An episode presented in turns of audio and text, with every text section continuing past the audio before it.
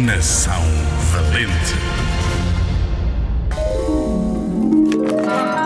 Bordal Pinheiro nasceu em Lisboa em 1846.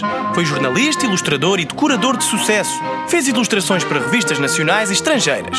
O trabalho que o tornou famoso foi a caricatura. Criou o famoso Zé Povinho, personagem que representava o povo explorado e sofredor da época. Colaborou e fundou diversas revistas de crítica social e sátira política e foi um dos pioneiros da banda desenhada em Portugal. Terminou a sua carreira nas Caldas da Rainha como escultor em barro e cerâmica.